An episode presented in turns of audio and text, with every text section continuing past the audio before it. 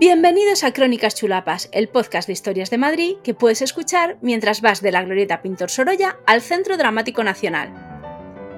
En el capítulo de hoy quiero hablarte de una madrileña que tal vez no es tan conocida como sus coetáneos, pero ¿qué me dices si te cuento que hay nada menos que tres retratos suyos en el Museo del Prado, realizados además por los pintores españoles más famosos de su época? Arriba el telón, porque hoy tenemos con nosotros a María Guerrero. María Guerrero fue una actriz y empresaria teatral que vivió en Madrid entre los años 1867 y 1928. No se puede entender la figura de María sin conocer a su padre, Ramón Guerrero, que fue un tapicero con muy buenas conexiones con la burguesía de la época y que, además de haber trabajado para Napoleón III y Eugenia de Montijo, había decorado algún que otro patio de butacas como el del Teatro de la Comedia. María era hija única y desde pequeña mostró mucho interés por las tablas. Su padre conocía el mundillo y como tenía mucha fe en su hija, buscó a la mejor maestra que pudo encontrar. Y es así como la actriz Teodora La Madrid le enseñó los vericuetos del oficio. En 1885, con 18 años, María debutó en el Teatro de la Princesa con la obra Sin familia, de Miguel Echegaray. Durante la representación, la joven se quedó en blanco en un momento en el que tenía que cantar, pero comenzó a hacer muecas y pucheros, y por lo visto a los espectadores les hizo mucha gracia. La velada acabó con una ovación cerrada para la debutante. La cosa llegó tan lejos que incluso los periódicos de la época se hicieron eco de la hazaña de aquella chiquilla que salió irosa en un momento tan delicado. Así lo contaban en La República. María Guerrero posee envidiables condiciones para el arte a que se dedica. Es joven, hermosa, elegante y discreta, dotes honestas que rara vez se hallan reunidas en una principiante. Claro es, por tanto, y nosotros lo tenemos por indudable, que ante María Guerrero se presenta un risueño porvenir de grandes triunfos y merecidas glorias que los aplausos logrados ayer la estimulen a seguir por el camino tan brillantemente comenzado. Y llegará a donde es dado llegar a pocas. Lo deseamos de todas veras. Y vaya si llegó lejos. En tan solo cinco años se convirtió en la primera actriz del teatro español. Sí, el que está en la Plaza Santa Ana. Y consiguió emocionar al mismísimo Zorrilla al recitar a su doña Inés. ¿Quieres saber qué aspecto tenía la actriz cuando lo hacía? En el Museo del Prado hay un cuadro de Raimundo de Madrazo en el que la puedes ver tal cual era por aquella época. Un año más tarde, en 1891, le aconsejaron viajar a Francia para ampliar sus estudios de arte dramático, y allá que se fue, ya que el francés era un idioma que ella dominaba.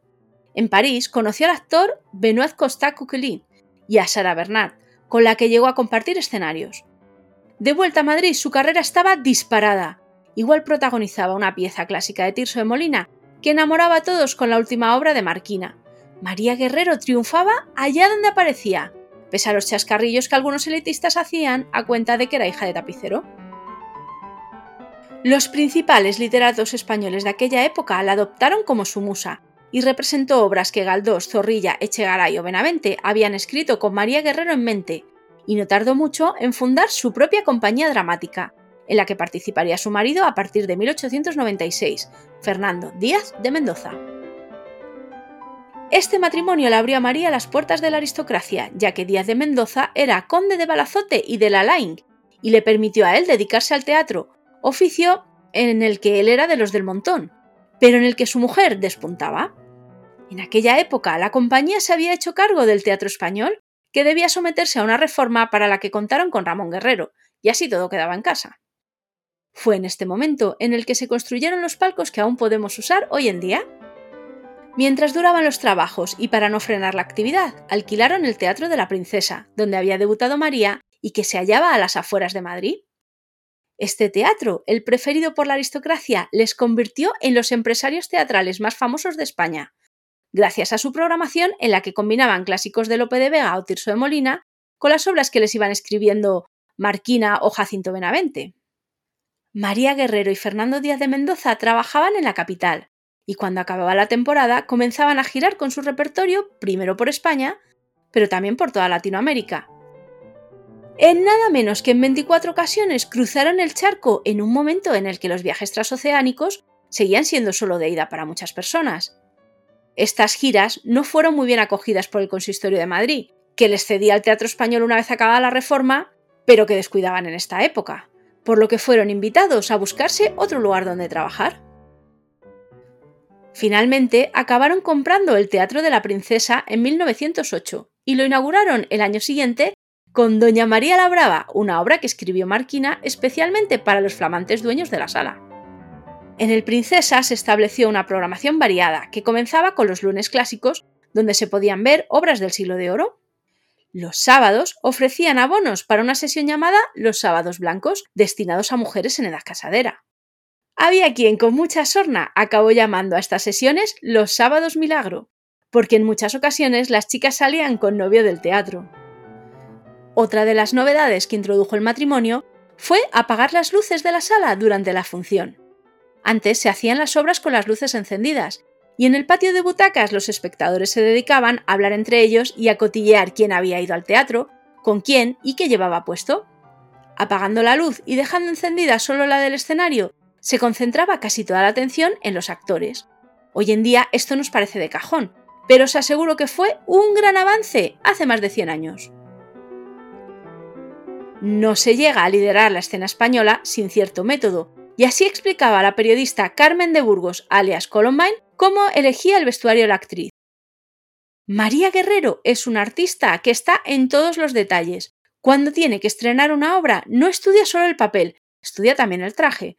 Si la obra es de época, la artista acude a fuentes históricas, visita museos, investiga hasta los más nimios motivos de indumentaria. Después, ella misma hace los patrones, manda arreglar los trajes y los dirige hasta en lo más insignificante. Si quieres saber qué quería decir Columbine al mencionar los detalles más insignificantes, te remito de nuevo al Museo del Prado, donde Joaquín Sorolla inmortalizó a la actriz como la dama boba de Lope de Vega, en un vestido inspirado en el que lleva la infanta Margarita de Austria un par de salas más allá. María Guerrero había entablado una amistad con el pintor valenciano, que era su vecino, y le pidió un par de veces que la retratara. Este es el cuadro más famoso, pero que sepáis que hay más. Sin embargo, no creáis que es casualidad que haya acabado en la primera pinacoteca de nuestro país. Todo lo contrario. Que el retrato de la Guerrero forme parte de la colección permanente obedece a dos razones. Primero, porque su hijo Carlos vendió el cuadro al museo por 15.000 pesetas en 1933. Y segundo, porque fue un asunto en el que se empeñó Sorolla con declaraciones como las siguientes. Yo le pedí a María Guerrero que me dejara hacerle este retrato, que he pintado para que después vaya al Museo del Prado, porque es lo que le digo a María, Tú deberías estar en el museo y conviene que estés pintada por mí, y sea esta una de las obras mías que queden allí. Ya sabéis lo que dicen, si deseas algo con mucha fuerza y eres uno de los genios de la pintura de todos los tiempos, el universo conspira para que tus sueños se cumplan. Pero volvamos atrás en el tiempo. En esos años de éxito, la compañía Guerrero Díaz de Mendoza llegó a estrenar obras en la Manhattan Opera de Nueva York, poniendo las entradas incluso más caras que el resto de la programación, y se embarcaron en un ambicioso proyecto, el de crear un gran teatro en Buenos Aires, el Cervantes. La sala, que aún funciona, tiene una fachada inspirada en la Universidad Alcalá de Henares, y no se escatimó tampoco en sus interiores, llegando a pagar parte de los trabajos el mismísimo rey Alfonso XII. Por desgracia, esta última aventura no le salió muy bien al matrimonio, que acabó cerca de la ruina y tuvieron que marcharse a vivir en el mismo edificio del Teatro de la Princesa, donde habitaron hasta su muerte. No pienses que todo eran elogios para la figura de María Guerrero. Mucho se repitió que su padre era tapicero, lo que era muy relevante para la burguesía de la época, que lo veía como un advenedizo con un talante muy agresivo. Dicho talante lo compartía con su hija, a la que además tachaban de interesada y a la que muchos hacen responsable de que en nuestro país se promoviera más el teatro romántico frente a otro realista o naturalista más moderno.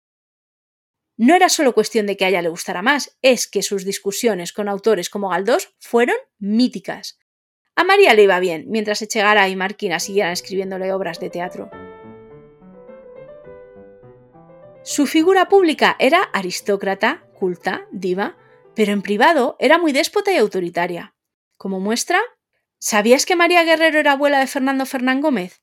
Es posible que lo desconocieras, porque ella misma se empeñó en ocultar que su hijo Fernando había dejado embarazada a Carola Fernán Gómez, una actriz de su compañía. Esto lo cuenta el actor en sus memorias, en las que recuerda cómo su abuela hizo trasladar a su madre a otra empresa teatral para que no coincidiera con Fernando Díaz de Mendoza Guerrero, que por lo visto les pasó una asignación durante algunos años. En enero de 1928, María Guerrero se desmayó mientras ensayaba. Un actor dijo a su familia que no se alarmara, mientras ella gritaba de fondo: ¡Que se alarmen! ¡Esto va de veras! y falleció el 23 de enero de un ataque de uremia en su domicilio, que como os he contado estaba en la planta de arriba del Teatro de la Princesa. Tres años después de su muerte se cambió el nombre a la sala, que hasta hoy es conocida por el nombre de la actriz y acoge el Centro Dramático Nacional. Su legado se sigue haciendo notar casi 100 años después de su muerte, y no solo por los tres retratos suyos que hay en el Museo del Prado.